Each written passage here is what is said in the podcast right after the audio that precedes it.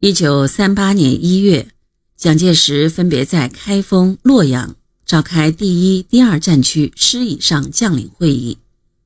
八路军总司令朱德、副总司令彭德怀和三个师长林彪、贺龙、刘伯承也奉命出席。一月十三日，朱德等人从洪洞县出发赴洛阳。在这以前的开封会议上，蒋介石为了严肃军纪。逮捕了临阵脱逃的山东军阀韩复榘，不久将其枪毙。一月十七日，蒋介石分别会见了参加会议的八路军将领。接见时，八路军将领们正在吃饭。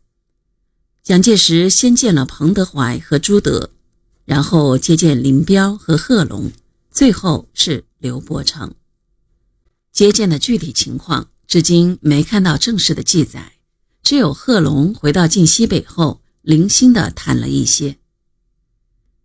蒋介石首先对八路军出师以来积极支援正面战场作战、屡创日军的行动慰勉一番，并一一称赞了朱德等五人，又说了一些抗战到底的话。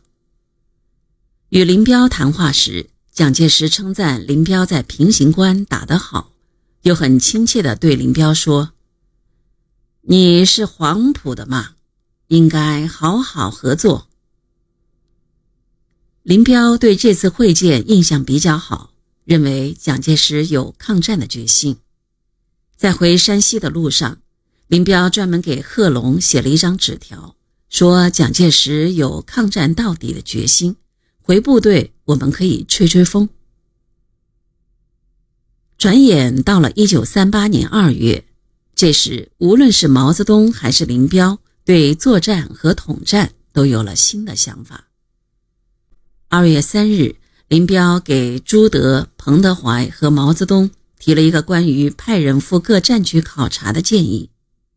林彪的意思是通过考察了解国民党军作战的真实情况，研究和利用他们作战的经验和教训，向他们介绍八路军的抗战经验。扩大八路军的影响，他提出组织一组人到各战场上去，一组二至五人，时间一组二至五人，时间暂定一个月。他自告奋勇，第一批出去，另由延安和总部各派一两人。他还很有意思地说：“部队现在正在照计划进行工作。”他正好可以趁机到别的战区走走，在外面没有什么人认识他，可用八路军总部参谋名义。如果军委和总部抽不出人，他一人也可先去试试。对林彪这个似乎有欠慎重的考虑，毛泽东没有答应。十三日，毛泽东回复说：“去远地友军参观，原则上是好的。”有意义的，但先需取得国民党的同意。你出去还需顾到作战情况，因此此刻不能同意你去。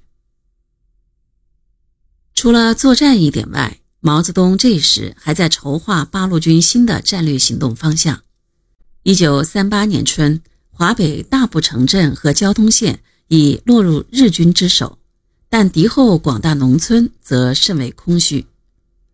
毛泽东这时看好山东、河北，他想用一一五师投入山东、河北敌后，但对正规部队禁止敌后平原活动是否可行，毛泽东一时还拿不定主意。十五日，毛泽东提出一个关于一一五师分三部向河北、山东进军的意见，用第一一五师全部向东出动。第一步由县地出至天津、沧州、北平、石家庄、齐河、张德间活动一时期，如证明大兵团在平原地域做暂时的活动是有利的，而且渡黄河向南与渡运河向东均不成问题，则实行第二步，即以两旅并列，分数路突然渡河，转入山东境内。在金浦路以东作战，并以鲁南山地为指挥根据地，并发展至徐海南北。然后实行第三步，转入安徽，以鄂豫皖为指挥根据地，为保卫武汉而战。第一一五师最后准备转入豫西与鄂西。这是毛泽东的一个大手笔，而笔就是林彪的一一五师。这里毛泽东着眼的已经不是一个山西战场，而是华北，甚至是全国的抗战大战场。他设想，万一西安、武汉、长沙、南昌不守时，八路军三个师的战略布置是力争建立全国抗战的战略支点。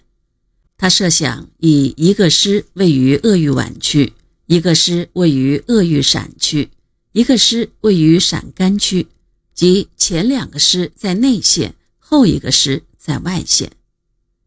这个时候。毛泽东当然是不会让林彪离开部队出去考察的，但林彪突然受伤，还是不得不离开了部队。